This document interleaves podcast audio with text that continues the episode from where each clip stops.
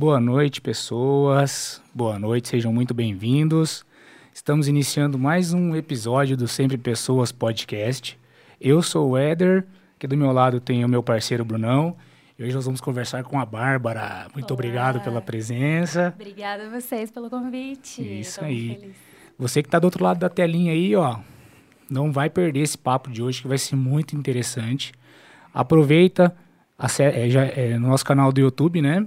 Já se inscreve no nosso canal, ativa o sininho lá para ficar sabendo de tudo que a gente vai estar postando durante a semana. Segue a gente no Instagram também para ficar atento às nossas novidades. E já já a gente vai começar esse bate-papo aqui, né, não, Brunão? Show de bola. Boa noite, pessoal. Boa noite para quem está aí. É, não se esqueçam também, a gente está com o canal de cortes, então é sempre Pessoas Cortes é, podcast. Então se inscreve lá também para quem quer um papo mais rápido e dinâmico, não quer ficar ouvindo a gente às vezes uma hora, uma hora e meia. Lá tem todos os cortes, todos as- os bate-papos. Então aproveita, tá? Só para a gente iniciar aqui, a gente está com é, alguns apoiadores desse projeto, né? Para o nosso projeto aí é, cada vez ficar melhor. Então, o primeiro é a Benefícia, né? Uma corretora de seguros aí que está preparada para te atender em todos os tipos de seguro. Então, tem a equipe lá, tanto Londrina como Apucarana, preparados aí para você ficar mais tranquilo. E o nosso outro apoiador é a plataforma digital, a Empregor. Então, para você que precisa recrutar alguém na sua empresa ou precisa ser recrutado, está procurando aí uma vaga de trabalho, acesse o site lá da Empregor, empregor.com.br, e eles vão estar preparados lá também para fazer eh, a tua vida, a tua carreira decolar, tá? Para a gente começar, eh, bem-vinda, Bárbara. Muito legal você estar aqui. Eh, acho que é um papo bem diferente, né? Do que a gente está acostumado aqui. Então a gente fica muito feliz, né? E, e curioso também, né? Porque é um negócio que, que eu particularmente tenho, tenho bastante curiosidade e acredito que quem está lá do outro lado também, né?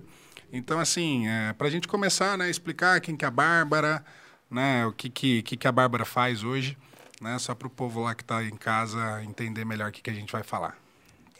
É, eu sou a Bárbara, tenho 25 anos, vou fazer 26 daqui a um mês. É, sou daqui de Apucarana. É, estudei aqui no São José a vida inteira, então tenho muitos amigos de lá, né? Tenho um público, é, um- uma galera conhecidinha aqui na cidade, conheço bastante gente. E hoje eu trabalho como criadora de conteúdo digital na área de conscientização do vitiligo. Sou também modelo fotográfica, comercial, né? E sou formada em psicologia. Então, passei aí por algumas coisinhas já diferentes antes de estar fazendo o que eu faço hoje.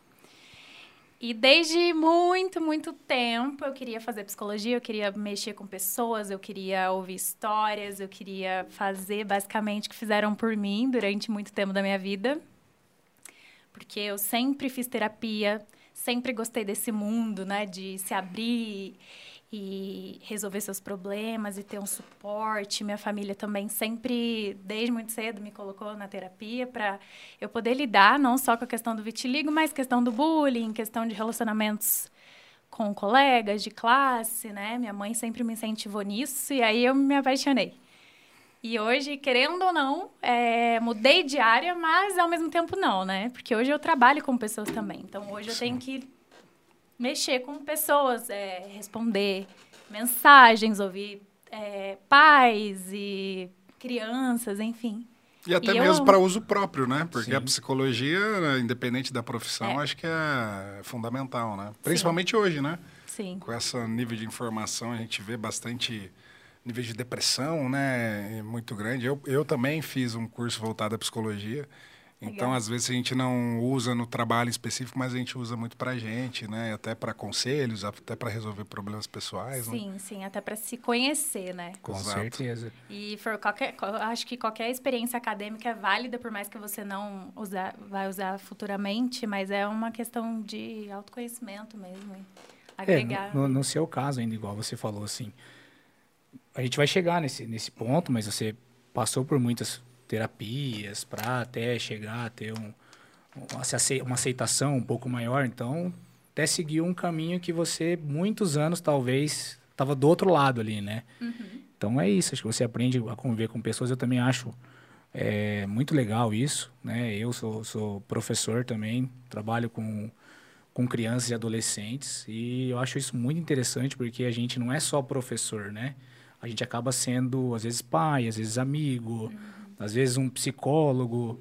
E, às vezes, uma palavra de carinho, uma palavra de, de, de como você se porta, como você se comporta, às vezes, é, é, muda, às vezes, o dia de, de uma pessoa, né? Sim. Eu acho isso muito importante. Psicologia tá, é fundamental, acho, hoje. Né, Bruno? Em todas as áreas. Até você mesmo, na parte do empreendedorismo, né? A, a, questão de lidar com clientes, de lidar com colaboradores. Tem muita psicologia envolvida nessa, nessa questão aí. Sim. É que ela tem um bordão, né? É, seus colaboradores são pessoas seus clientes são pessoas. Se você não entende pessoas, você não entende nada, né? Então, às vezes, é, qualquer, qualquer área, né? Pessoa sempre vai ser o ponto principal, né? Então, sim, sim. faz muito sentido, né? Para a gente começar, Bárbara, vou, vou a gente, é, do, do, nome, né? A gente teve até uma, uma, uma, coisa engraçada que aconteceu, porque é Bárbara, né? Mas você, você criou um, um nome artístico, algo para se diferenciar? Como que é isso? Não, esse nome artístico é obra do meu pai, gente. Ele me registrou assim com H e T mesmo. Aí por isso que muita gente me chama de Barbarate, Barbarahat, né? É, o Bruno hoje foi no Barbarahat. É, não, não, mas eu não, eu falo de eu tô acostumada porque muita gente não sabe, acho que realmente é o nome do, do meu username, né? Do Instagram, é, é? isso, né? É isso mesmo. e acham que o Hat é meu sobrenome, né? O meu sobrenome é japonês, gente. É, tá quase ali, né? E, mas eu gosto, assim, meu nome já é diferente para combinar comigo, né? Hum. É, falar, tinha que ter um nome diferente. E assim, foi legal, né, Bruno? Até vale comentar aqui, essa foi uma das perguntas. A gente abriu a caixinha de perguntas, particularmente eu fiquei surpreendido. Foi a pessoa que mais. É que assim, a gente começou agora, né? É, é, é o, quarto, quarto episódio. episódio mas foi a, a caixinha de perguntas que mais bombou. Oh, mas assim, foi muito gente. rápido. Teve mais de 30 perguntas. É. Muita, muita gente. A gente, de todas. a gente selecionou algumas, algumas, tinha algumas repetidas também, né? É, mas eu fiquei impressionado. Falei, caramba, meu. Não, Bruno, acho que seus fãs teve, teve engaja, de tudo. Gente. É, é, hoje a gente tem até telespectador aqui, né? Presencial. Ah. Temos uma fã presencial. Fã de, carteirinha. E aí, legal. foi bem legal, também achei. A gente selecionou algumas das perguntas, e a gente vai conversando e o papo vai fluindo. Massa. Uhum. Segue aí. Essa... Bom, a gente tem bastante pergunta, Bárbara. Assim, a gente queria fazer uma cronologia, né? É, não só falar de vitiligo, mas falar uhum. de você também. E assim, olhando para a sua rede social, eu percebo que tem um aspecto, né, é, sobre vitiligo, mas tem muito empoderamento, né? Eu percebo assim que você lida suas redes sociais é, talvez empoderamento feminino, alguma uma, uma coisa assim. Como que você se posiciona assim digital? Como que você vê hoje esse trabalho que você está fazendo no digital? Eu vejo, na verdade, como algo muito natural. Então, é, eu falo que as redes são um prolongamento do que eu já sou. Sabe, lógico que eu levo com profissionalismo, é meu trabalho, né? A porta de entrada para publicidades, para várias coisas, clientes, mas foi muito natural. As redes sociais foram muito naturais. Eu sempre tive facilidade de comunicar. E depois do Facebook, que teve o boom, assim, do, do movimento corpo livre, do, do, pessoal de se apoiar, de falar de aceitação. Aquilo eu já falava antes. Então, foi uma coisa muito do fluxo, sabe? Foi acontecendo.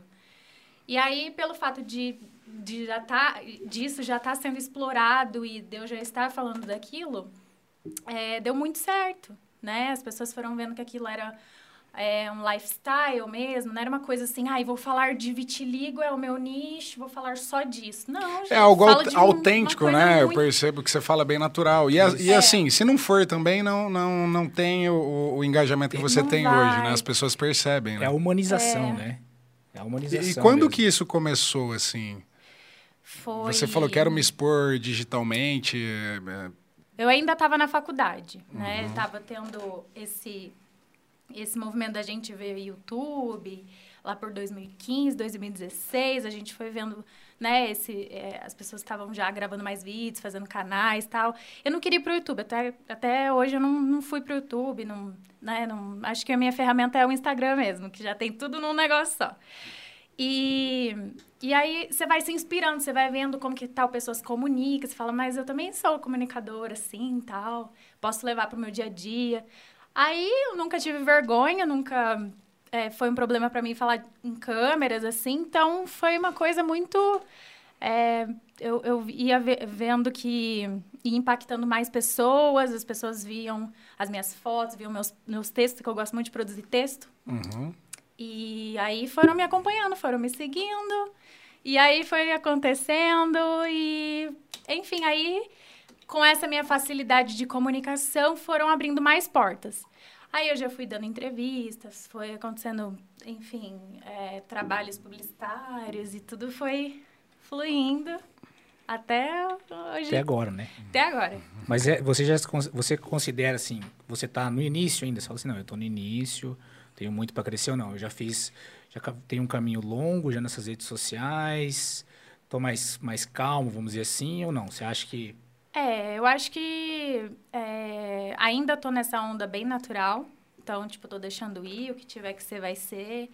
Mas eu não vejo mais uma coisa assim, nossa, é, tal semana eu preciso falar disso, tal, sabe? Uma cobrança mesmo. Uhum. Muito de, ai, preciso fazer tantos posts por semana. Ah, não, entendi. é uma coisa que sempre foi assim. Tipo, essa semana eu tô afim de falar disso, vou falar disso. Essa semana eu tô afim de gravar um vídeo, essa semana eu não vou fazer nada. Então, eu, eu passo muito isso. As pessoas já estão Uhum. acostumadas que eu não, não sou aquela pessoa que tá lá assídua toda hora tal. É. É, então, hoje eu mesmo estava vendo seus stories, você não vê uma assim.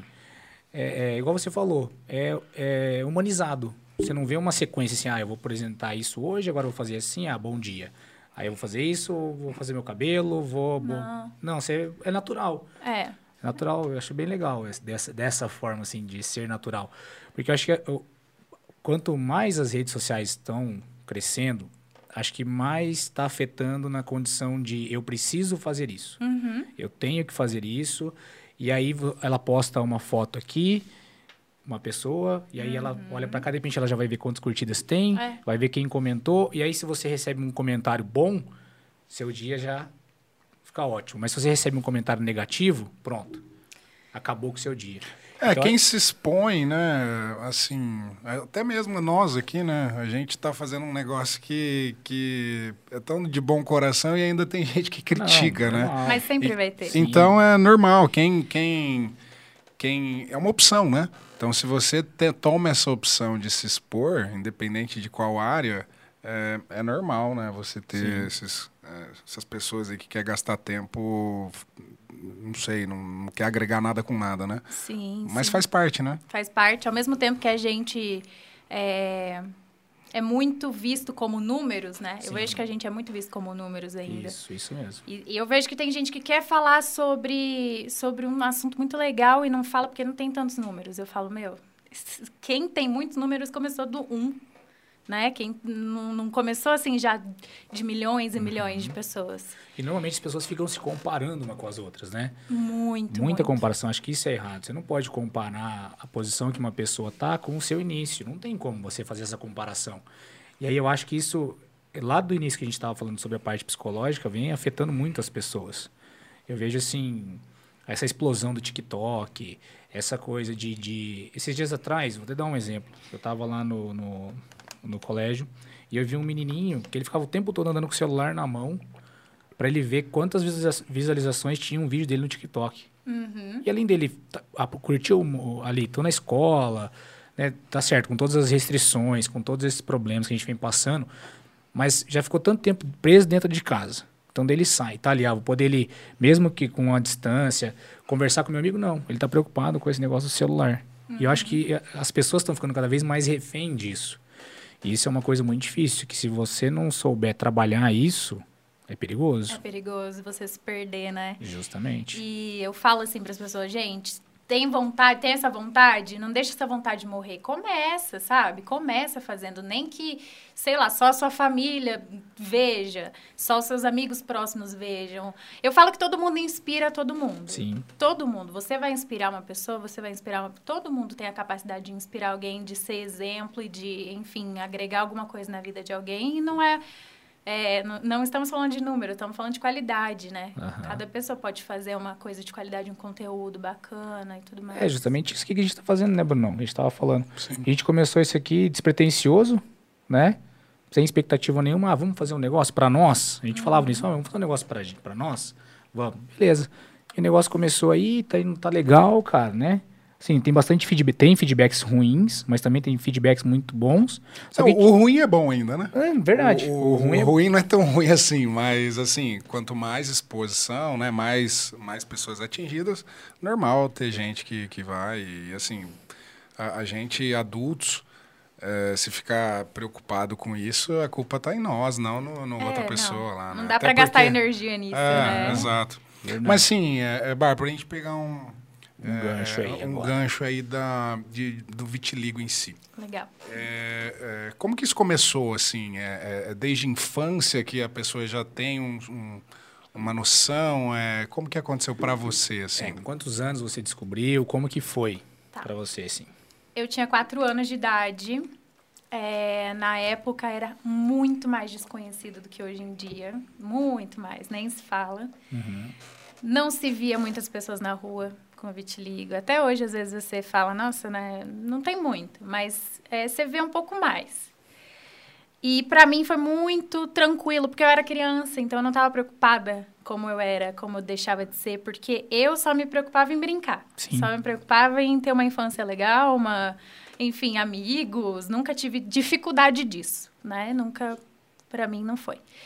Só que ao, é, eu acho que a minha cabeça foi muito boa por conta de uma, de uma medida preventiva até da minha família, da minha mãe, que me colocou na terapia e, e aí eu achei legal, né? Era uma experiência de nova, de estar tá fazendo terapia e tal. E depois que fui entender que era para lidar com possíveis situações ruins na escola que eu poderia enfrentar e que aconteceram. Tá, mas até então, por exemplo, com quatro anos, você já sabia o que era vitiligo? Não. Eu via que era. Minha, eu tinha manchinhas ali, uhum. uma na mão, uma no pé, no rosto. Para mim não fazia diferença. Era como se fosse uma característica minha. Sim. Como se fosse uma pinta. Quem uhum. tem uma pinta vê para mim era aquilo. Entendi. E aí eu não tinha noção que aquilo podia se tornar uma manchona, que eu ia ficar despigmentada, que ia mudar a minha aparência. Eu não tinha essa noção. Porque eu não conhecia tanto, não via pessoas, não tinha pessoas na mídia que falava disso. Uhum. Não, não tinha representatividade. Então, tive que caminhar com as minhas próprias perninhas ali, conhecer esse mundo novo. E aí comecei a passar por situações de bullying na escola que foi por volta de uns oito anos de idade. Então, até, até os quatro primeiros anos ali não foi muito difícil para mim. Aí, dos oito aos dez, onze, passei por bullying. Que daí eu era comparada a bichos, animais, tudo mais, que tinham pintinhas, né? Uhum. E eu me sentia ofendida. Eu falava, não, não é possível, eu não sou isso que você tá falando de mim. E eu me magoava e chorava. Voltava para casa para minha mãe, falando o que, que tinha acontecido. Aí minha mãe tomava todas as minhas dores.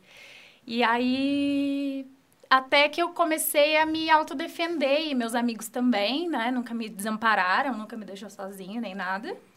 E aí eu fui enfrentando, assim, essas situações até o ponto daquilo não me incomodar mais. Que eu falei, ah, o problema não tá comigo, né? O problema é quem olha e vê que tem algum problema Sim, e comenta, enfim.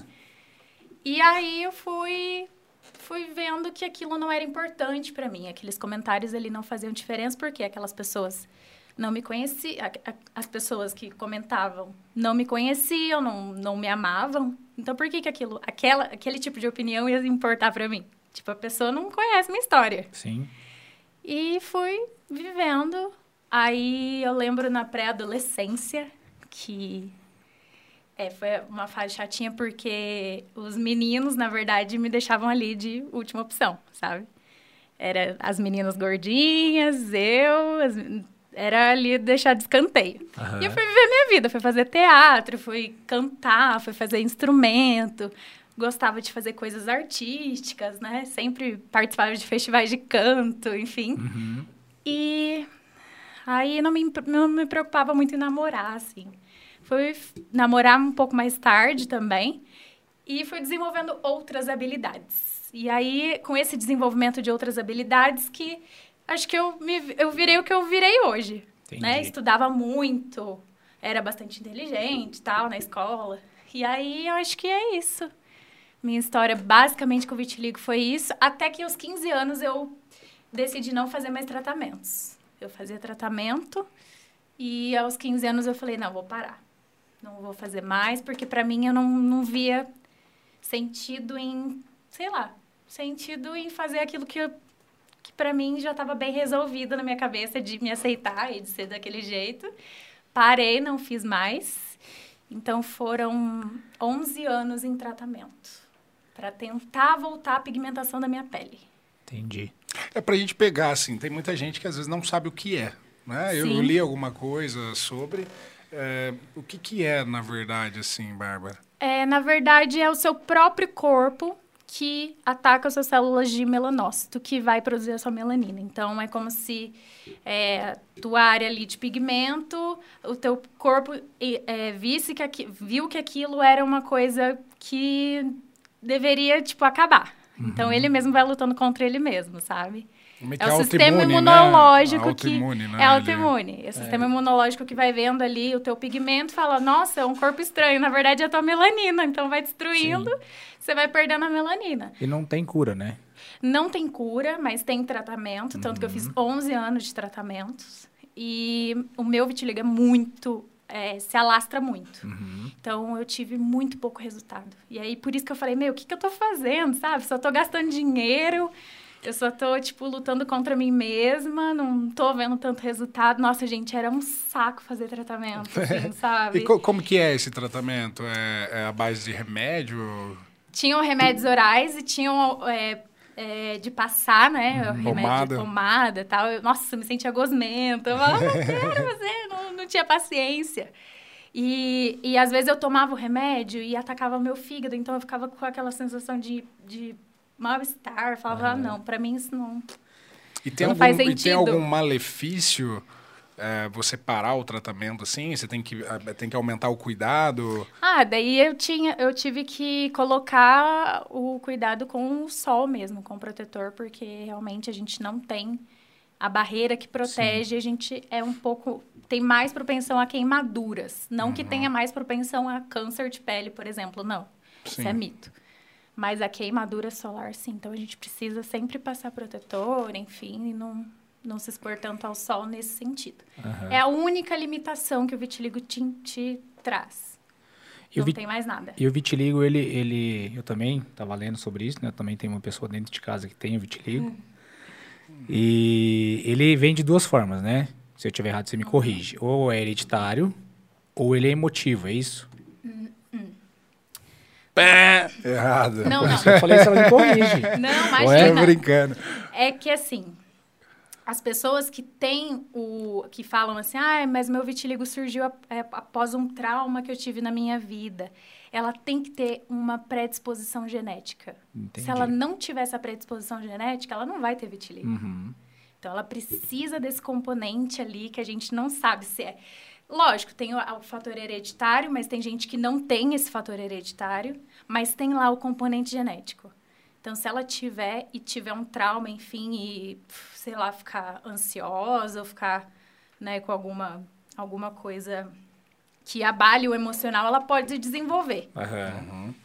Entendi. E nessa questão dos tratamentos que você fazia lá, por exemplo, às, às vezes é, existem muitas pessoas, é, vou usar até a palavra enxerida, né? Ah, sim. Às vezes você está em um lugar lá, e aí a pessoa chega, olha e fala, ah, ó, eu conheço. Tem um tratamento assim, que vai fazer isso. Às vezes mesmo sem você perguntar, né? Tinha muito isso? Muito. Gente, muito. Na minha infância e pré-adolescência ele tinha muito. Só que aí parou um pouco. Acho que é porque as pessoas foram se conscientizando mais, viram que é, é uma invasão, Muito. né? É uma invasão, porque Muito. às vezes você... Às vezes, gente, às vezes eu não... Ninguém perguntava se eu tava bem. Justamente. Tipo assim, queria só passar medicamento e vender, sei lá, toalha milagrosa, é, água benta, não sei. o que. E assim, gente, eu, agrade... eu agradecia porque eu via que a intenção da pessoa não era ruim. Sim. Eu também não vou ser escrota e, eh, nossa, fazer um. armar um barraco com uma pessoa que tá, pelo menos, com a intenção boa. Aham. Mas, pera lá, não, não é assim que funciona, eu tô muito bem resolvida, enfim, não, não quero. É, justamente. Aí a pessoa entendia. É, assim, ouvindo você, é, eu acho que quando, quando eu era bem jovem, é, talvez seja mais complicado, até porque os seus amiguinhos não tinham uma consciência também do que era, né? É, como que é essa diferença da fase adulta para a fase mais jovem? Porque hoje você, né, assim, Você trata como, né, enfim, é você, né? Uhum. Não tem diferença, né? Só que eu acho que a, a fase de, de, jovem, que era mais difícil até para você digerir isso, e as pessoas com quem você convivia também não, não tinham maturidade suficiente para lidar com isso, né? É, é, como que é essa diferença, assim? Você diz mais da, da, fase adulta ou de. É, essa comparação, que hoje é bem mais tranquilo, acredito, para você, né? Sim. Você escuta mais de adultos perguntando ainda? Rola um tipo de, de. Não, não escuto tanto, né? Mais comentários, assim, maldosos, ou então, né? Eu vejo mais uma questão de curiosidade. Eu acho que as pessoas estão mais interessadas em saber o que é. Uhum. E, e, eu acho que com o desenvolvimento da minha maturidade, eu também fui entendendo coisas que antes eu me revoltava. Por exemplo, esse lance aí de falar, ah, por que, que você não usa tal coisa? Antes eu ficava revoltada, eu falava, uhum. meu Deus, que absurdo. Me deixa em paz. Me né? deixa em paz. Hoje não, hoje eu vejo por um outro lado. Eu falo, gente, pera lá, calma, vamos entender por que, que a pessoa tá me receitando isso, vamos ver aqui, por que... que então, eu paro para prestar atenção nesse sentido e vejo que eu eu tô muito mais madura. Então, eu encaro com é, encaro as situações assim, um pouco com um pouco mais de cuidado. Legal. É, eu vi, acho que é, é 1% da população ou menos, alguma 1%. coisa. 1% da uhum. população. Tem bastante pai, mãe, assim, que às vezes te procura para talvez você conversar com a filha é. ou te dar um conselho ou assim, o que, que, que você fala para um pai desse ou para uma criança dessa? Sim. Porque acho que está cada vez mais é, acho que o bullying antes, ele era. Eu lembro assim. É, todo mundo sofria bullying de formas diferentes, né? Eu, eu sofria uhum. bullying com. Enfim, com uma situação que eu tinha na, na época. Mas hoje está bem mais poderoso isso, né? Acho que as pessoas estão mais, não sei, não, estão. É, é, hoje, já desde pequeno, fala-se muito sobre isso.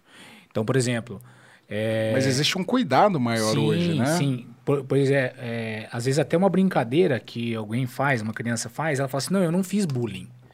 Naquela época não, era apelido, nem tinha o nome bullying. Uhum. Então, essa questão de, de coibir essa, essa parte do bullying já vem de muito cedo. Então, acho que é até muito por isso. Porque se você for comparar lá quando você tinha 8, 10 anos, nem existia essa palavra de bullying. Era apelido, era chacota, era motivo de piada. Hoje não, hoje é bullying. Então, o bullying, ele, a todo momento, por exemplo, eu, dentro da escola, ele é combatido a todo momento. Então, uma brincadeira já fala bullying. Então, as crianças já estão vindo condicionadas a isso. Entendeu? Talvez quando elas entrarem nessa pré-adolescência e adolescência, que aí elas vão se confrontar com as redes sociais, aí talvez vai começar a mudar um pouco essa, esse pensamento, ou esse conceito que elas adotaram lá quando eram mais novinhas. É, eu vejo também que é uma reprodução de comportamento, sabe? Então, tudo que aquela criança aprende em casa, ela tende a reproduzir. Sim. Então, se ela não tem um ambiente que promove um diálogo de diferenças, um ambiente que promove um diálogo de respeito, né? Filho, você tem que respeitar uma pessoa que não é assim, né? Ou então, filho, tal pessoa tem isso, né? Vamos aprender o que, que é? Eu vejo que a disseminação da ignorância, enfim, do, dos apelidinhos, ela vendo que ela está se tornando o centro daquele comportamento de bullying, porque o bullying ele acontece por quê? Porque tem a plateia. Justamente. Então, se tem a plateia, é porque aquela pessoa que está fazendo aquele comportamento, ela está ali no centro. Uhum. É onde ela vai ter a validação moral da sociedade. É quando ela consegue ter uma relação de poder. E aí eu vejo que se ela tá num ambiente que as pessoas promovem diálogo e mostra diferenças e mostra né, que é válido você ser, né, tá num ambiente assim, ela não vai reproduzir. Uhum. Ela vai fazer um outro tipo de comportamento. Eu vejo muito, muito, muito isso que os meus, eu lembro que quando é, a gente chamava os coleguinhas que fazia bullying comigo, os pais falavam: "Nossa, mas nossa, esse não é meu filho, e não sei o quê. Mas aí você via que não tinha aquela aquela vontade de, de mudar o comportamento do filho e falar, filho, isso está errado, tal pessoa. Você via que era uma coisa assim, bem deixada. Hoje não, hoje eu vejo os pais mais engajados. Uhum. A gente teve até uma pergunta, né, Bruno? É, a, a Gabi Medeiros, é, ela tem vitiligo, eu acho que é uma fã sua, enfim, uma seguidora. Ela falou, ó, oh, o vitiligo me moldou. E aí ela, uma das perguntas, ela fez algumas perguntas. Uhum. A gente é, escolheu uma lá, né? Até, é, tinha muita gente, mas eu acho que é legal perguntar dela, porque ela, ela vive isso, né? Legal. E ela perguntou como que foi o processo de aceitação. Eu acho que você já comentou sobre isso, mas eu não sei se a Gabi é nova ainda e talvez passe por algumas barras, né? É, Mas posso comentar, né? Porque eu falei de uma forma geral, que para mim foi natural, mas eu vejo que a aceitação é um processo. Então eu eu tô nesse processo ainda. Por mais que eu me aceite muito, que eu fale que eu me ame, que eu. Eu acho que a ace- aceitação ela é diária. Ela precisa ser construída a cada dia. E eu falo que é, eu tive várias fases, né? Eu tive a fase da, da, da negação. Da negação, não, mas tipo, de não, não focar muito naquilo, falar, ah, não, tenho nada. Da afirmação de falar, eu tenho.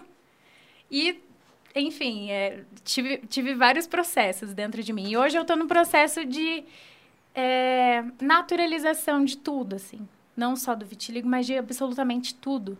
E eu vejo que quanto mais, quanto mais natural a gente levar muitos assuntos, né? Como, tipo, ai, você pode ir pra praia, você pode mostrar suas manchas na praia. Ou então, tipo, sabe? Uma forma tão, tão natural, tão fluida, eu acho que impacta bem. Eu vejo que as pessoas se inspiram e falam, né, me mandam mensagem, Bárbara, hoje eu consegui sair com uma blusa de manga curta, Bárbara, hoje eu consegui ir pra praia, finalmente, depois de 20 anos sem conseguir ir pra praia, né? Então, isso inspira, isso eu acho que é, que é, o, mais é o mais bacana. E o que eu percebi, até que ah, no começo eu falei, é, é, isso vale não só para o vitiligo, né? Esse empoderamento que você prega lá, e eu vi alguns vídeos seus, é justamente para pessoa, sei lá, pro careca, pro cara que é peludo, pro cara que, enfim, pra mulher que tem uma celulite ou tem uma estria ou qualquer Gordinho. é, diferença que essa pessoa sinta, né? É, tem coisa que você não tem poder, né? Então, a- acho que esse processo de naturalização, ele não só para o vitiligo, ele É acho que você consegue empoderar as pessoas, porque eu vi alguns vídeos tipo assim, você tenta jogar pro seu, né, pro seu mundo, fala, pô, é, você consegue pensar em outras coisas, né? E faz muito sentido, né? Eu acho muito legal isso. Uhum. E você, Adão? O que, que você está tentando Não, aceitar achei- aí não, na eu tua vida? você ia falar dos gordinhos também, eu fiquei esperando aqui. Eu né? tô esperando você falar. Não, eu tô quieto aqui. Não, mas o esperando. gordinho você tem todo poder. episódio você fala alguma coisa, né? Não, mas você tem um poder sobre. Eu tô falando de coisas que você não tem poder, pô. Ô, Carla, vamos puxar, né? Vamos puxar o Edão aí. Ele tá precisando mesmo. Ele, ele quis falar, eu falei. mas tá bom. Fazer do nosso... É, pegando o gancho aqui, então, é, aproveitando o nosso minuto 30, é, alguns apoiadores, né? Agradecer o pessoal da Danês. Como que é o slogan? Pet saudável, pet feliz. É uma indústria de, de alimentos para pet, né? Ração aqui da nossa região, Apucarana, Cachorros e gatos. cachorros e gatos. Então, você que tem aí um estabelecimento, né? Que, que possa ser um revendedor, a Danês está aqui perto de você e, e vai te atender da melhor forma aí para estar revendendo os produtos dele. E temos os parceiros da Made for It, os irmãos Ganassim, parceiros nossos aqui, tem uma empresa de tecnologia aqui de Apucarana. Às vezes quando a gente pensa em Apucarana, pensa em, em agro, pensa em boné, mas aqui em Apucarana temos empresa de tecnologia também. A Made for It né, é, trabalha com soluções em TI. Então, é, é uns caras assim que fazem um trabalho muito legal, começaram aqui do zero também e são apoiadores aqui do nosso projeto, tá? Para a gente dar sequência, Dão. Bruno, eu vou voltar uma pergunta aqui. Gente, antes da gente falar sobre essa, essa pergunta da Gabi, a gente estava comentando muito sobre essa questão do bullying com as crianças. E você tocou num assunto bem legal e teve uma, uma fã sua, Laura Martins, que ela colocou lá na caixinha de perguntas justamente sobre isso. Eu até foi uma pergunta assim que eu falei, nossa, pergunta legal. Ela perguntou assim: o que fazer para dar uma orientação, uma criação aos nossos filhos livre do preconceito? Que era mais ou menos isso que você estava falando. O que, que você, como que você vê isso? Como que você pensa isso? Eu vejo que os pais têm, os pais e cuidadores, né, de uma forma geral, eles têm o poder de dar um prolongamento educativo, né? Então, a gente hoje tem ferramentas muito poderosas, muito bacanas, um vídeo, né? É, coisas que estimulem a criança a pensar. Eu vejo que tem várias coisas legais no YouTube de diversos assuntos, tanto de diferenças, quanto educação sexual, quanto várias outras coisas que as crianças e, e adolescentes precisam saber, uhum. né, para se defender, para para se afirmar no mundo, para se autoconhecer. Então eu falo que os pais, livros também, tem muitos. Eu falo até é, tem um livro que eu gosto muito que fala de vitiligo de uma forma lúdica e muito bonitinha, que é a menina feita de nuvens. E é um trabalho de uma ah, mulher legal. muito que eu admiro muito, que é a Tati, que ela escreveu para conscientizar as crianças sobre o vitiligo e ela colocou o, o, vitiligo como nuvens, né? A filha dela tem. Uhum. E aí ela, ela começa a abordar aquilo como se as nuvens dessem formatos pro, pro vitiligo dela, né? Então ela tinha um coelhinho, eu não sei que animal, que acho que era um coelhinho no joelho, enfim. Então as crianças gostam muito disso. Uhum. Então usar dessas ferramentas, esses recursos, para que elas sejam conscientizadas e sejam futuros adultos mais é, eu não digo sem preconceito, porque a gente sempre tem um preconceito ou outro. Uhum. Mas, mas, enfim, é conscientizados mesmo. Sim. Né? E a mídia também já, já tenta, não sei, não digo se a palavra é combater, uhum. mas, por exemplo, eu estava vendo o seu Instagram, né? Antigamente, quando você, uma menina ia comprar uma boneca, uma Barbie no caso, sempre era a mesma, né? Loira, magrinha, assim. E aí eu vi lá no seu Instagram que você tem uma postagem tem alguma coisa é, de, sobre a Barbie, enfim, Sim, sobre os brinquedos. Isso. Isso é muito legal, porque a Barbie, ela tá, ela também desenvolveu é, muita coisa nova, assim, na linha dela. Hoje tem a Barbie cadeirante, a Barbie gorda, a Barbie com vitiligo, a Barbie é mesmo, negra. Não sabia. Tem, tem muito. Tem muitos brinquedos diferentes da, da linha da Barbie, né? Tem, tem o Ken, o Ken com cabelo colorido sei lá, quem com a camisa do LGBT. Uhum. Então, é muito legal isso, sabe? O, a promoção de diferença que o brinquedo da, o brinquedo da Barbie está fazendo. E aí lançou, acho que cinco anos atrás, a Barbie com Não sei que data que foi. E eu queria muito uma daquela, mas muito. Eu fiquei, meu Deus, que sonho, né? Que só tinha a Barbie loira. Uhum. Mal tinha a Barbie do cabelo castanho na época. E aí, quando teve, também fiz a minha mãe comprar. Falei, mãe, ele, a Barbie é um pouquinho mais parecida comigo, né? Que eu uhum. não sou ruiva, sou ruiva pintada. E aí, eu fiz minha mãe comprar, porque as crianças amam ser vistas, se, ver se, é, se sentir representadas, né? Isso. né? Pra, por muito. E, e aí, assim que lançou, uma, uma menina que é muito minha amiga me deu de presente. Nossa, eu desabei, né? 24 anos chorando com uma Barbie, gente. e aí, fiquei muito emocionada. Falei, meu Deus, esperei 24 anos para isso e aconteceu. Estou muito feliz. É, e você vê que essas marcas, elas criam um padrão que é difícil você chegar naquele padrão, né? Porque, ó, você pega o Ken, né? Aquele cara, tal, fartão e tal. Você aquele é o, é o, é o ideal, é, né? Justamente. Te faz pensar, né? A Barbie é a mesma coisa, né? Aquela menina magrinha, blá blá blá.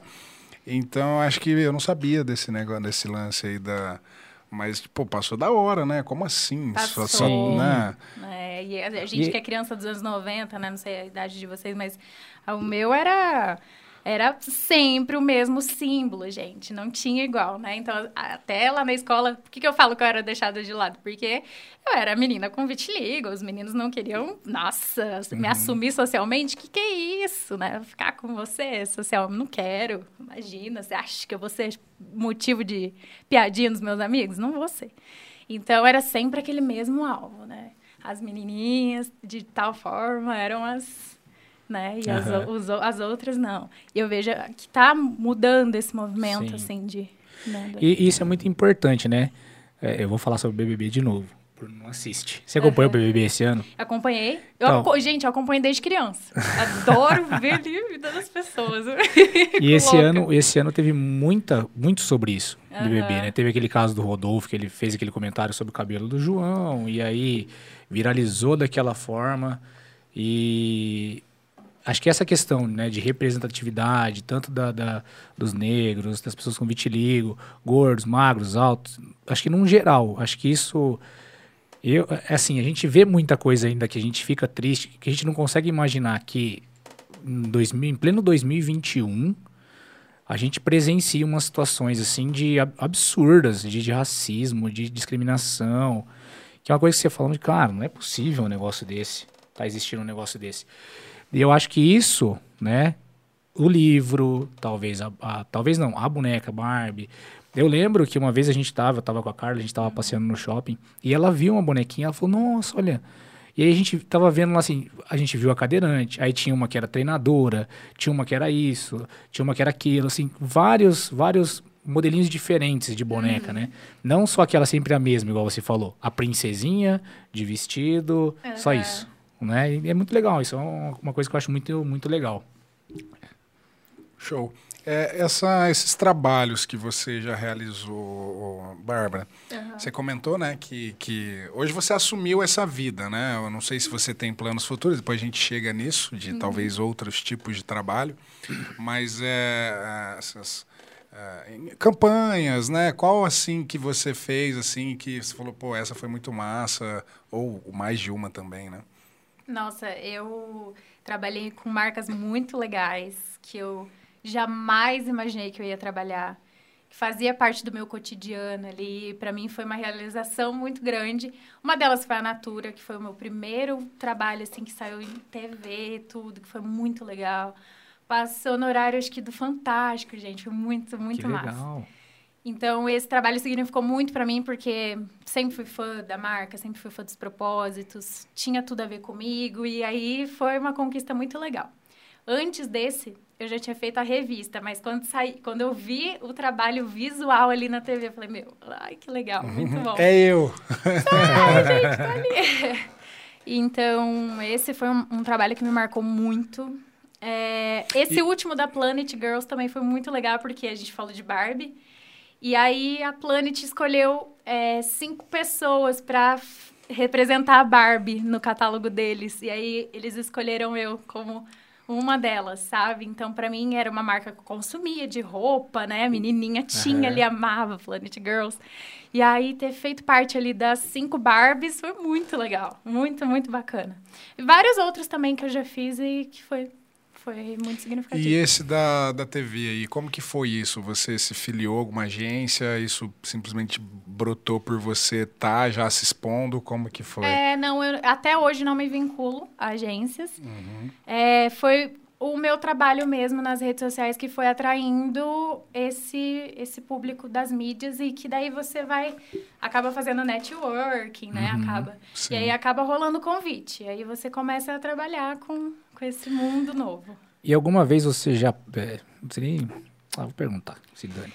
alguma vez você já teve, assim, alguma, alguma negativa? Ou alguma. Você vai fazer algum trabalho de foto, alguma coisa assim, um catálogo de revista, ou fez um book fotográfico, e aí você recebeu a negativa por causa, por causa do vitiligo ou não? Não, até porque, assim, nunca foi um sonho meu ser modelo. Uhum. Foi uma coisa também, assim, que foi do meu trabalho. Então, quem me contrata já sabe como eu sou. Entendi. Então, como que uma pessoa vai me contratar e depois falar, ai, não, eu não queria que sua pele fosse assim, né? É meio que uma hipocrisia, sei lá, uma coisa meio contraditória. Tem nem como, né? Tem nem como. Mais uma vez, eu fiz um trabalho que eu falei pro maquiador, não camufle, né? Não iguale a minha cor. Aham. Uhum.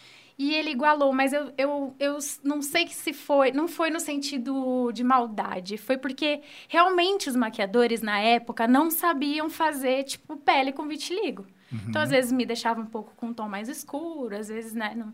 Aí ele acabou igualando, eu fui lá e tirei, tipo, pra mostrar minha característica, porque se eu tô sendo contratada para mostrar o meu vitiligo, por que, que você tá, né, uhum. me deixando de um tom uniforme? Não, não tô entendendo. Mas foi a única situação, assim, que que eu não, não gostei muito, que daí resolvi de outra forma. Mas tirando isso, não. Não, não foi desrespeitada nesse sentido, não. Certo. E, e aqui tem. É a é... própria Camila, né? Tem uma. Até pedi para mandar um beijo. Camila Laviola. É... Que ela pergunta essas dificuldades, né? Talvez no mercado de trabalho e tal, mas como você já se posiciona assim, né? Eu acho que a, a, você atrai trabalhos relacionados a isso também, né? Eu Sim. não sei que tipo de, de dificuldade você. Eu não sei se desde antes você já estava pensando em fazer isso, ou que você, você tinha escolhido já fazer isso, ou enfim, passou uhum. alguma dificuldade pós-faculdade, assim, é, por conta de alguma coisa, assim, alguma situação? Não, não. Foi a faculdade, inclusive, foi um dos meus veículos de empoderamento que a gente estava falando disso, né? Foi na faculdade que eu descobri um mundo diferente porque sempre estudei em colégio particular, eram sempre as mesmas pessoas, eram sempre os mesmos perfis. E eu fui entrar em contato com pessoas diferentes, com histórias e convivências na faculdade. Que foi onde eu falei, nossa, eu amo ser diferente. No período da escola, não ligava tanto, não via tanto problema, mas era um pouquinho padronizada, assim, não, não vou mentir. Mas no período da faculdade, que é aí que eu falei, nossa, ser diferente é muito mais legal e eu quero me afirmar. E eu acho que foi com essa identidade, com, com tudo isso que eu vivi e as redes sociais é, acontecendo que, que aí foi. E foi nessa época que você decidiu, não, eu vou trabalhar em conscientização ao vitiligo. Foi nessa época? Ou... Foi, foi, foi nessa época. Não, não, eu não, eu não, em momento algum eu falei assim, eu vou trabalhar com a conscientização. Era uma coisa assim que eu postava uma foto, fazia um texto. Uhum. Era muito bem repercutida. Eu falei, nossa, legal, eu tenho facilidade de comunicação, beleza, vou usar ao meu favor. Fazia isso mais vezes, mais vezes, até que virou o, esse nome que a gente fala, né? Conscientização do vitiligo. E, e hoje, hoje se fala muito mais nisso, tem hashtags, enfim, muito mais, mas antes não tinha um nome para aquilo. Era uma coisa tipo, ah, hoje eu fui pra praia, mostrei, coloquei uma foto de biquíni, fiz um textinho lá, pronto. Uhum. É, é, assim, quando você fala com a consideração do vestiligo, é um, hoje vocês, é, é cara, é, vamos dizer assim, chamam de um movimento é, tem líderes disso? Você tem alguma comunidade que se reúne, algum, enfim, alguma, né, alguma, alguns encabeçados que puxam a fila? Porque tem bastante gente que, não sei se mais pessoas, assim, eu não conheço muitas pessoas que falam sobre o assunto, né? Uhum. E que talvez trabalhem com isso também. Como que é essa comunidade, assim? Tem, tem bastante gente que, que fala sobre vitiligo, que fala sobre suas vivências. Como eu disse, o meu tipo de vitiligo, que é universal, tem as pessoas que falam de vitiligo universal. Tem gente que fala do seu tipo, tipo de vitiligo. Então, é um mundo que tem também vários nichos. Existem né? vários tipos de vitiligo? Existem, existem vários tipos. O, o meu é um deles, né? Que é um dos mais raros que tem, que é o igual do Michael Jackson. Uhum. Então, tinha, eu lembro que na época tinha muito mito, muito boato em cima do, do Michael, mas ele tinha o vitiligo universal. E aí tem, tem uma comunidade, as pessoas. É, tem, eu tenho um grupo de amigos que falam sobre isso, que é o Coletivite, que é a gente que criou um espaço, né? E é muito, muito bacana, assim, cada um vai botando a tua essência. Vai falando do teu modo, tem gente que gosta de fazer mais vídeos, tem gente que gosta de escrever, enfim, vai botando lá o que acha melhor. E que qual, legal. qual que são os outros modelo, outros vitiligos, tipos de vitiligos. O seu é universal, você sabe quais são os é, outros? É, tem o, o que atinge só a face, tem, né, tem o focal, que é em um ponto só, tem o comum ou vulgar, que se fala, acho que caiu em desuso esse nome vulgar. Agora é o comum, que é que alastra bastante também, mas não chega a ser o, o universal, que pode pegar de 80 a 100% do corpo. O comum, ele é um pouquinho menos ali, mas que tem bastante. O comum, eu não sei se vocês conhecem aquela modelo, a Winnie Harlow, que tem vitiligo. Ela tem o do tipo comum. E o tipo dela é bem legal, assim, ela é, uma, ela é a modelo mais famosa que tem hoje, que tem vitiligo no mundo.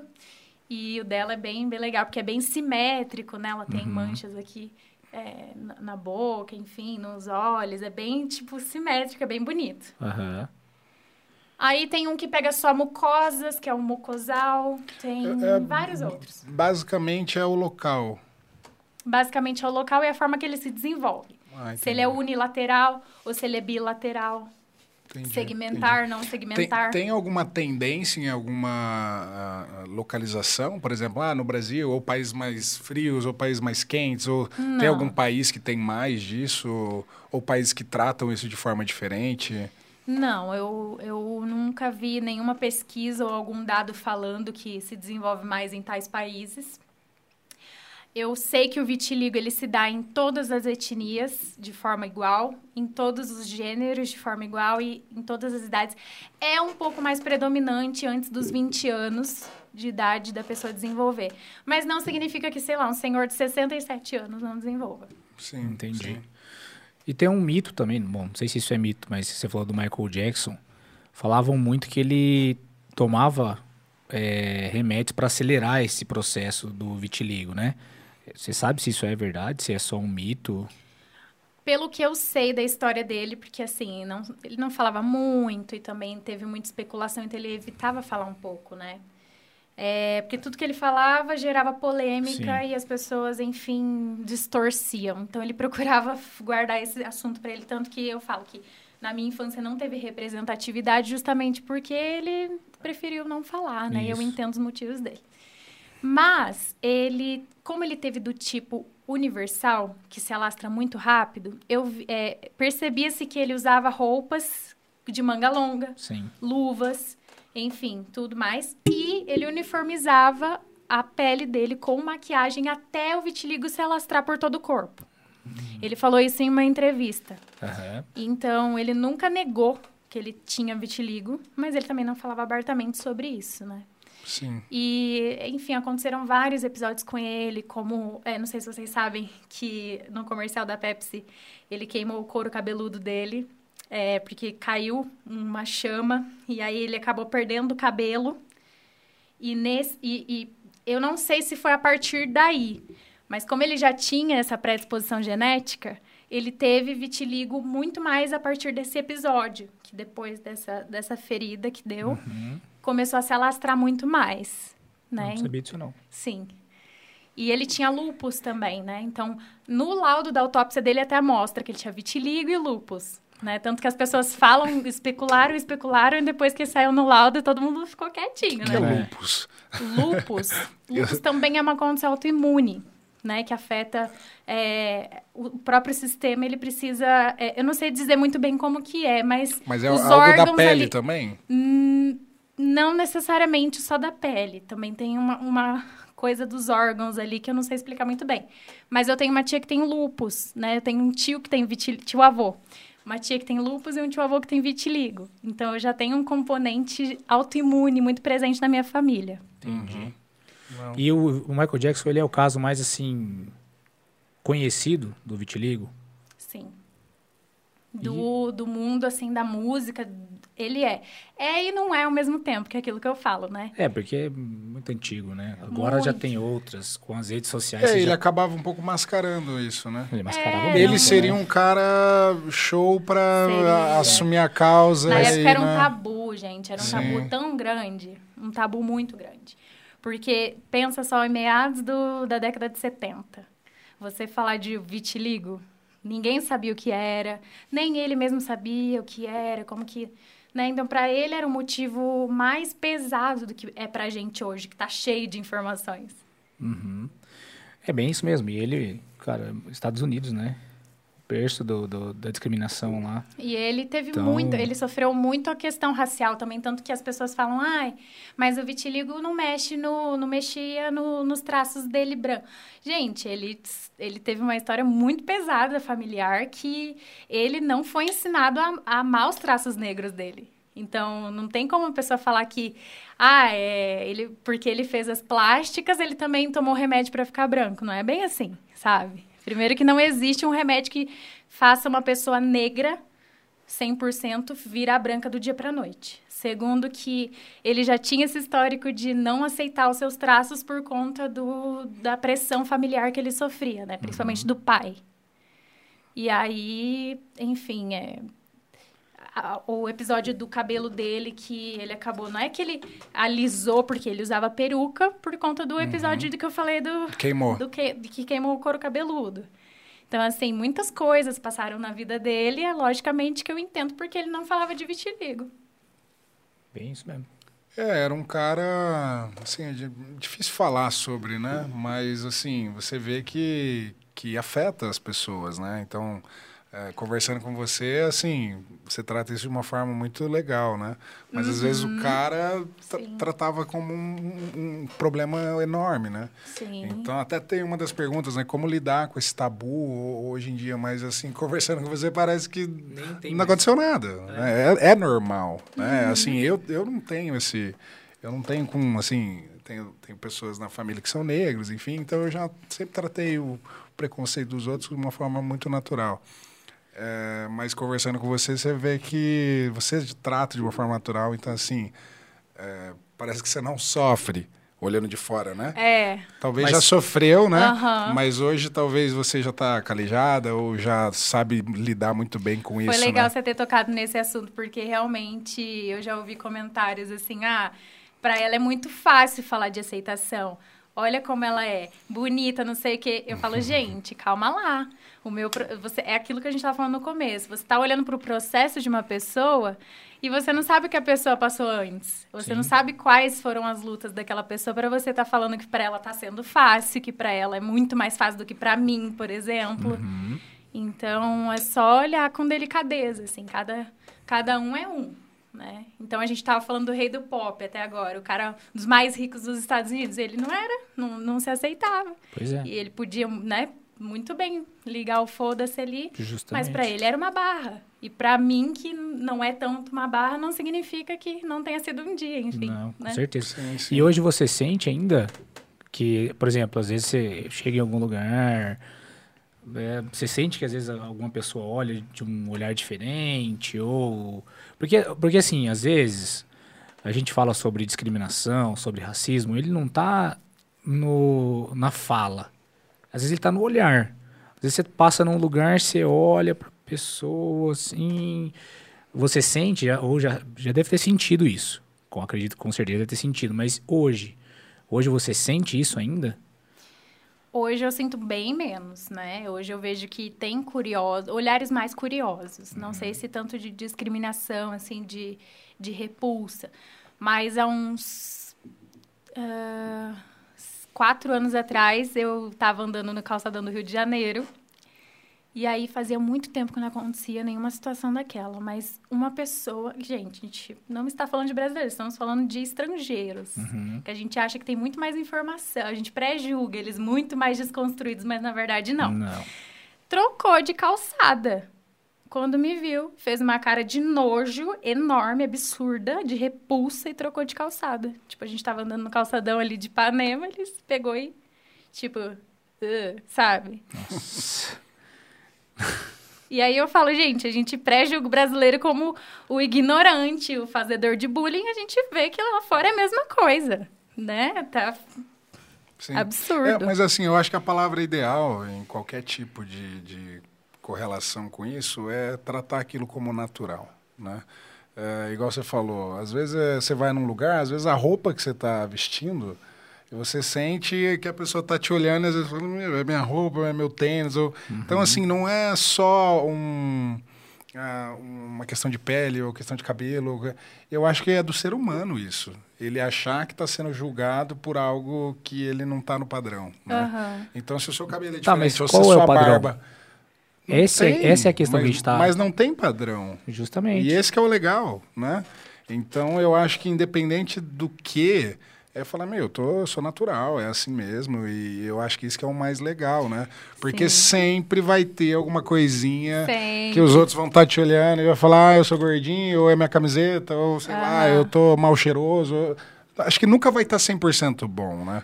Eu acho que é uma questão de autoaceitação, É, até em todos os, todos os pilares, né? Sim, Eu acho que isso é o principal. Você se aceitar e se gostar do jeito que você é. sim. Eu acho que é o primeiro, a primeira etapa do processo, talvez, de aceitação.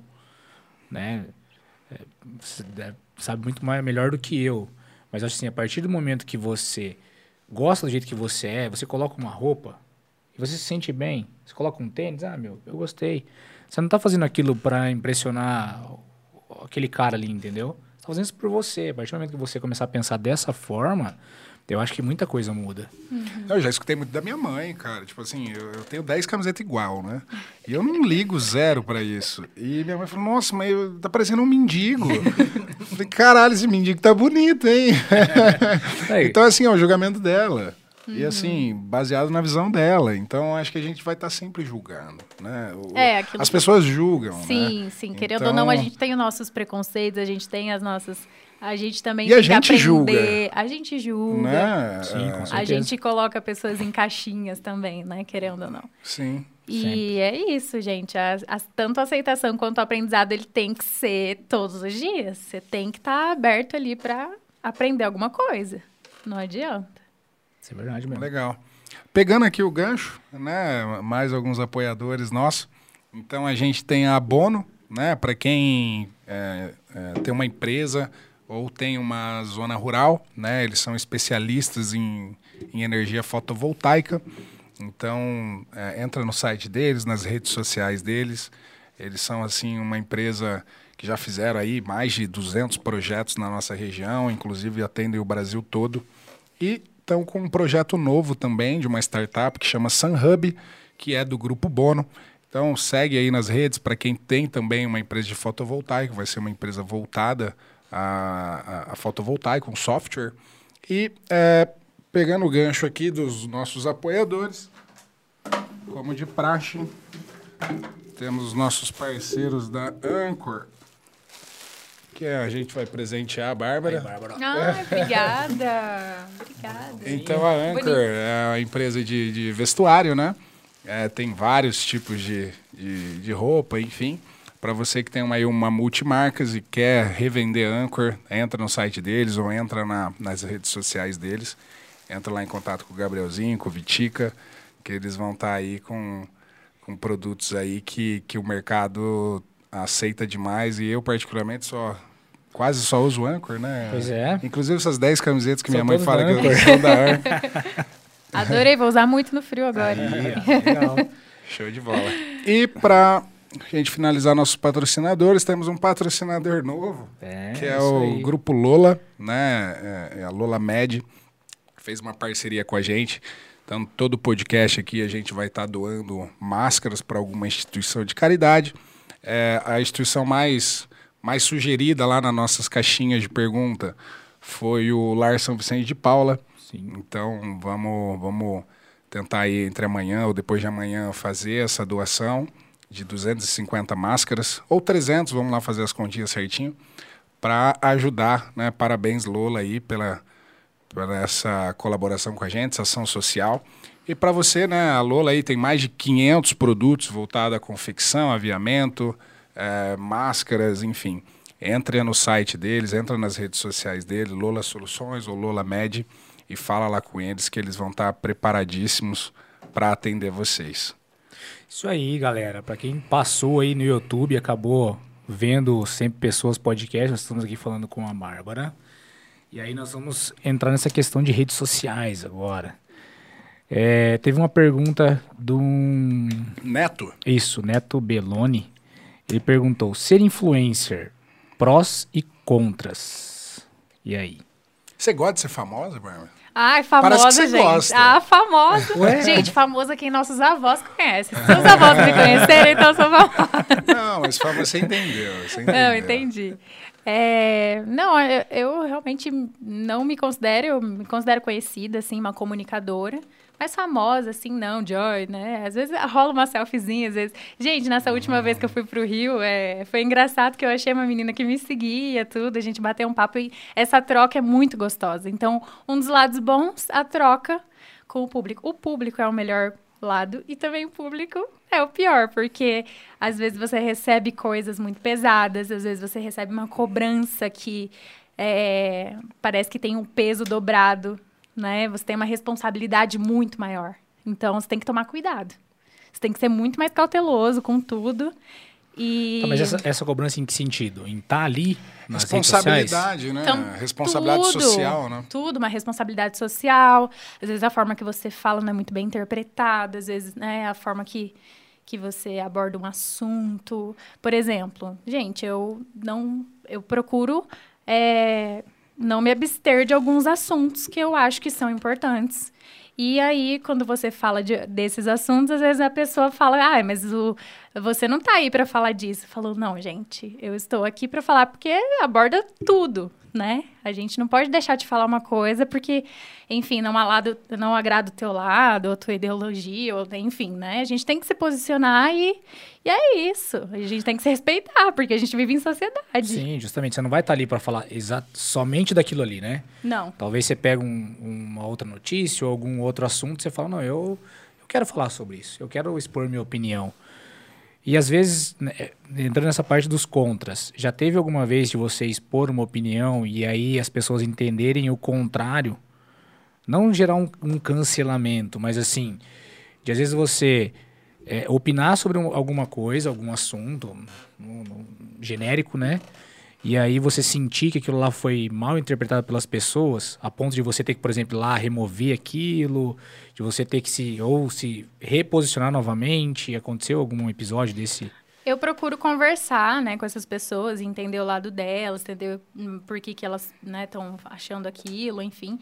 Mas de me é, de me censurar ou de não, não, sabe? Eu vou tentar ver o que, que aquela pessoa está falando de mim. Às vezes é, aquela crítica vai, vai me abordar, vai, vai me agregar, né? De uma uhum. forma positiva.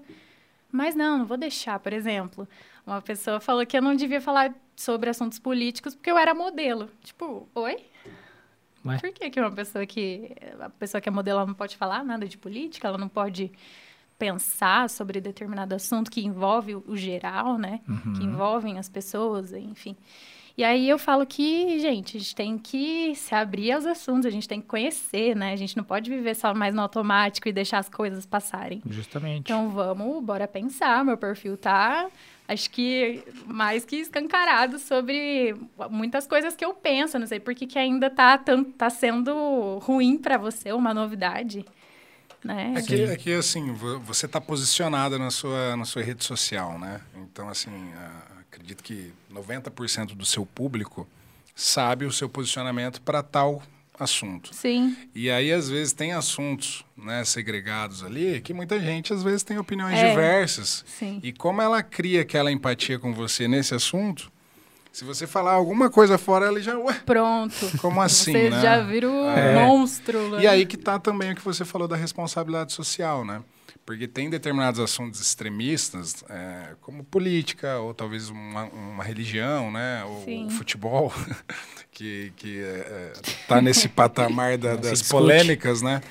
É, cria uma, uma situação que é muito né? Opiniões muito diversas né? Sim. Então é talvez seja um dos contras né? De, de ser influencer né? É Porque... isso sim sim. Mas assim não é uma coisa que também é, eu nossa, seja ruim a ponto de eu não. Não, gente, é, é conversável. Acho que tudo é dialogável. Sim, sim. Tudo a gente vai ter que partir, vai ter que dar um, um rumo para aquilo, né? Vamos se entender aí. Não é bem e, assim. E o que, que você mais gosta, assim, da, de, da, dessa, dessa profissão sua que você é hoje, né? É, uhum. É, influência, assim, além de influenciar pessoas positivamente, né? O é, que, que, assim, mais te chama a atenção ou o que mais que te motiva? O que mais me motiva é por exemplo, eu ver que eu mudei o, uma coisa simples na vida de alguém, né? Aquilo que eu falei, uma pessoa que antes não se relacionava amorosamente, passou a se dar, se permitir.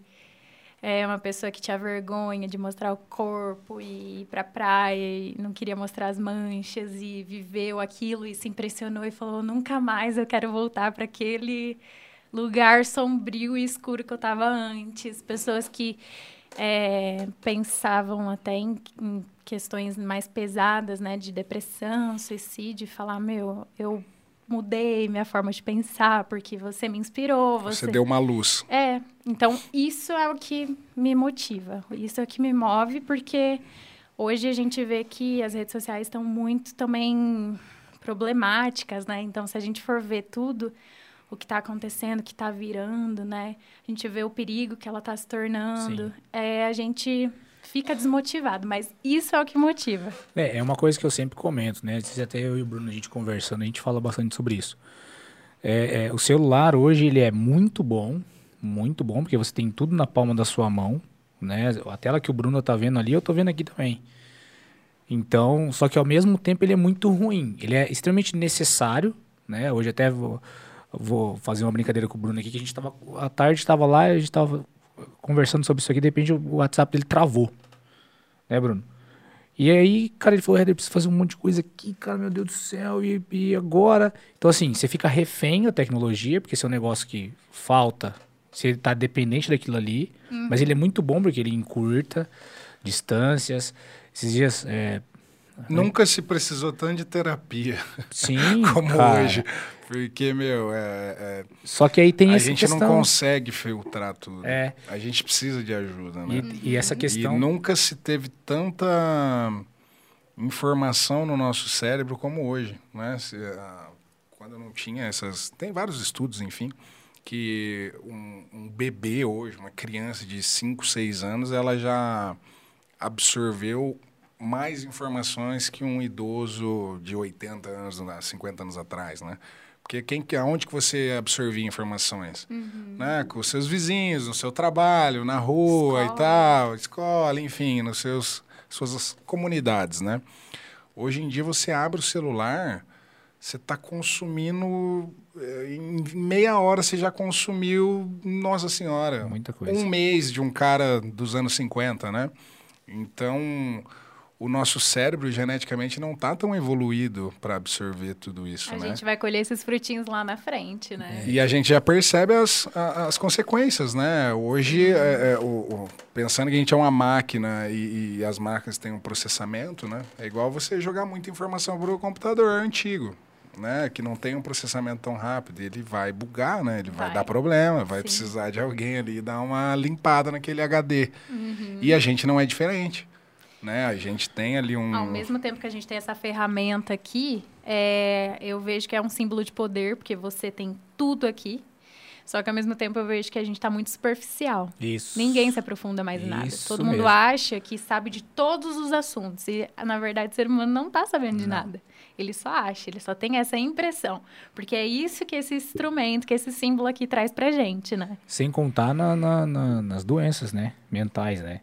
Que se a gente for ver um gráfico de evolução nos últimos anos, é absurdo. Igual a gente estava falando sobre bullying, antigamente se falava muito sobre bullying. Dentro da escola ou em todos, todos os setores, vamos dizer assim. Hoje já migrou, já não é mais bullying, é depressão. Então já está num estágio mais avançado. Você vê aí, é, sei lá, adolescentes, crianças, já com cara propício até essa questão de, de doenças mentais, de um, um, um déficit de atenção ou até mesmo uma depressão, é, ansiedade.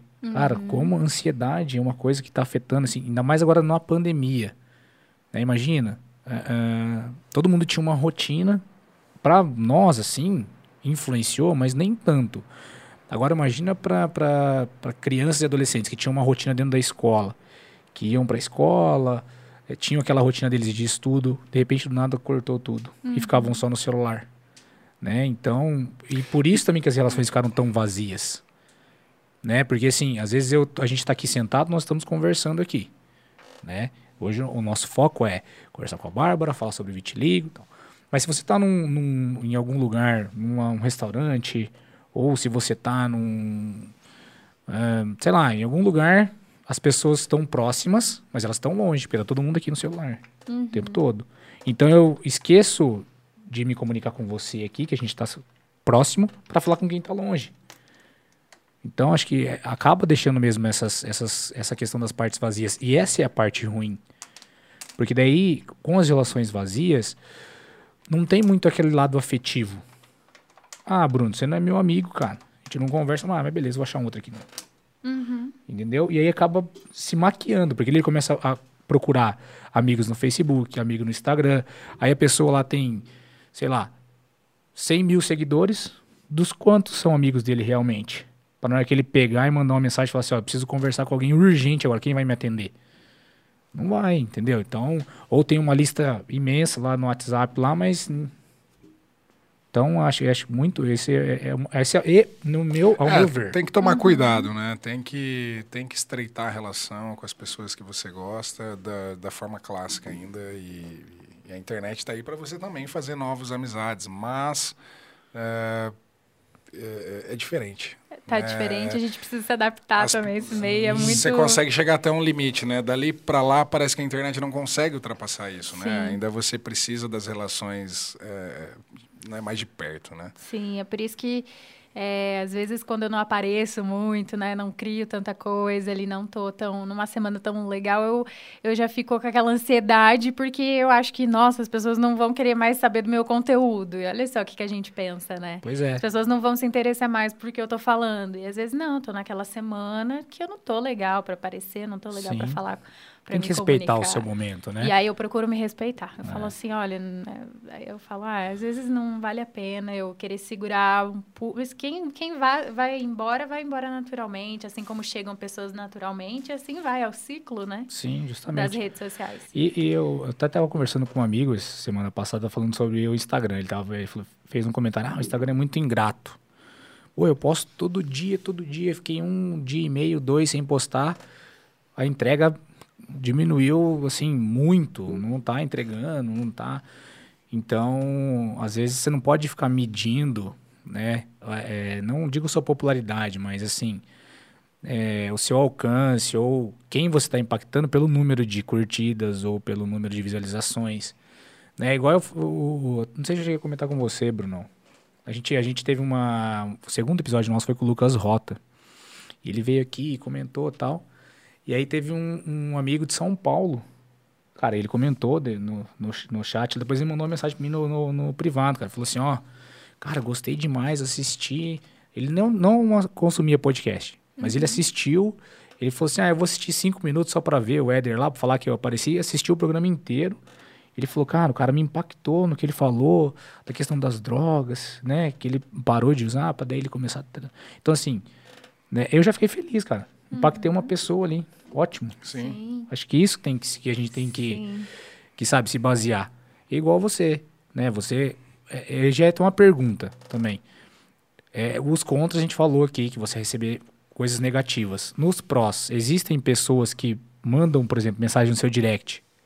Uma, alguma menina, no caso, que tem vitiligo, ela fala assim, ai, eu não consigo, o que, que eu faço? Existe isso? Muito, muito. Pede dicas sobre o que fazer, né?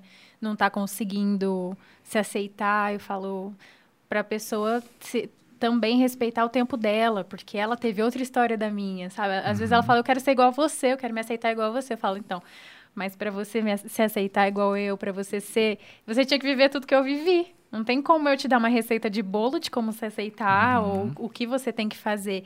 O que eu posso te dar é diretrizes do que eu fiz e deu certo, que pode acontecer com você também. E aí, se der certo, invista nisso. Se não der, vamos ver o que, que pode dar certo, né? Entendi. E aí você pensa, você é formado em psicologia. Futuramente você pensa em, de repente, criar algo nesse sentido, na parte de psicologia voltada para o vitiligo? Já pensei, mas é que a psicologia, ela, ela não pode só estar voltada a uma coisa, né? Ela é um serviço que ela precisa ser trabalhado conforme aparece a demanda. Sim. Porque nunca é uma coisa só. Uhum. Então, uma pessoa ela não vai procurar terapia só para tratar de como ela pode é, se resolver com o vitiligo. A gente precisa trabalhar muitas outras coisas. Às vezes ela tem um problema familiar que está muito mais predominante do que o vitiligo em si e ela não sabe e que na verdade aquela é a raiz do problema e que ela precisa e que se ela trabalhar aquilo as outras coisas vão fluir, entendeu? Às vezes ela tá focada no vitiligo, mas É. não, realmente não é aquilo. É. É, essa que era uma, assim, pegando um gancho aí no, mais no final da nossa conversa, Sim. né? Acho que a gente já conversou bastante coisa legal é, do presente, do passado. O que, que você pensa, assim, Bárbara? Eu acho que você está, né? Acho que está no seu, seu auge, talvez, né? Da, da- da- sua influência ali, na sua profissão. O que, que você pensa daqui para frente, assim? Você pensa em novos projetos? Eh, Você pensa em ficar mais nessa, investir mais nessa na influência digital, modelagem? Que você pensa em alguma coisa diferente? Eu penso em continuar fazendo o que eu tô fazendo, que eu sei que impacta, né? Mas eu também tenho um quê de empreendedor aqui dentro de mim que eu não sei o que, que, eu, que, que eu posso fazer um dia, mas eu sei que eu tenho a cabeça muito ativa em coisas assim de- voltadas a isso, sabe? Não sei se eu quero um dia ter uma marca de alguma coisa ou ter algum, alguma coisa própria mesmo, mas eu me interesso também. Sei que que eu trabalharia bem, né? Já estou desenvolvendo aí umas coisas, matutando umas coisas para ver se é isso mesmo. Mas tem muito da psicologia ainda dentro de mim que me cutuca ali, que eu não sei se eu volto, se eu não volto, eu fico nesse, esse- nesse impasse, né? Basicamente, sei- o que você faz é psicologia. É Não é psicologia. clínica, né? Não é clínica, Mas né? é, é, eu acho que faz, Não faz muito parte, né? Uma das coisas que eu até comentei com a Gabi, que era uma das nossas convidadas aqui, que ela, ela é artista, né? Uhum. É, tem uma audiência e tal, é, e, e trabalha como, como atriz. E uma coisa que também, como até como dica, né, para pensar sobre, como você já tem uma audiência, né? é, essa audiência tem algum padrão de consumo nela, né? Seja de beleza, ou seja do vestuário, ou seja, enfim, de algo, né? É, seria muito legal, né? Você pensar, pensando no empreendedorismo mesmo, né? É, pensar em algo que, que a tua audiência já consome, né? E que você conseguiria agregar no que você faz hoje, né? Sei lá, fazer uma parceria com uma marca de make, ou com uma marca de roupa, ou enfim, é, com uma agência de alguma coisa, ou com alguma clínica, Sim. né? É, enfim, eu acho que essa é, já que você já, o mais difícil é ter audiência. É verdade. E isso você já, já tem. tem. Você já tem uma distribuição de conteúdo que pode ser uma distribuição de produto, né? Só mudar a chavinha ali. Então, acho que o mais difícil você já conseguiu. Agora é mais pensar no que, que você pode fazer, né? O que, que você Sim. gosta, o que, que você... Enfim. Eu acho que para além do marketing de alguma coisa que eu vou fazer, é, eu sei que eu construí um marketing pessoal, né? Porque querendo ou não, Com certeza. é, a minha tanto que a minha página ali não tem um nome, tipo, ai, não sei que vitiligo. Não, é o meu nome. Sou Sim. eu, é meu estilo de vida, é meu lifestyle, E é esse é o mais poderoso. é. Ninguém te tira. É, Não dá pra você vender isso. não dá para eu vender, exatamente. Você consegue usar pro seu favor, Uhum. né? Então, fica, fica a deixa, né? Fica, deixa aí, eu posso fazer Aí, alguém que coisas. tem algumas marcas, né? Se algum ouvinte, aí Oba! possivelmente algum ouvinte que, que queira fazer uma parceria, enfim. E o que, que eu faria? Não faria uma parceria, parceria.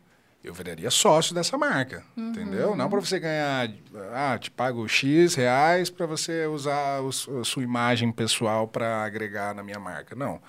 Em vez de você pegar um cachê, você pega um percentual da marca, entendeu? Claro, se Sim, você pensar em sim. grandes marcas é mais difícil, Sim. mas talvez marcas menores é melhor você aceitar 5% da marca do que aceitar 2 mil reais num cachê, Uhum. né? E aí isso tem valor, não tem preço, né? Total. Então, é, eu já vi influencers fazendo isso, influencers de finança, influencers, enfim, é, até de podcast, Sim. É, do cara a- a- a incubar o podcast do outro, ao invés do cara pagar, ele pega equity, que chama, né, um percentual do próximo podcast. Então, isso acontece em várias áreas.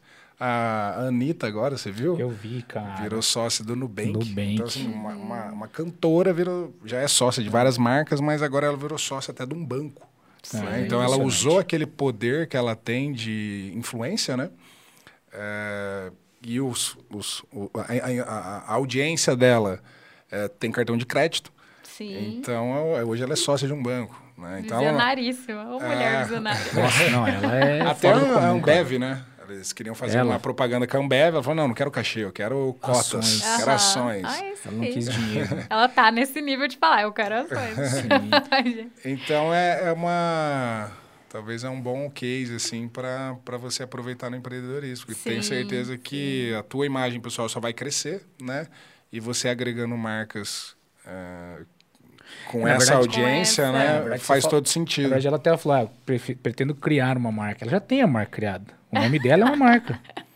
Ah, não. Sim, é- lógico é que de assim, repente moldar isso aí, Entendi. planejar, mas a, a marca, o nome dela já é basicamente quase uma marca. Sim.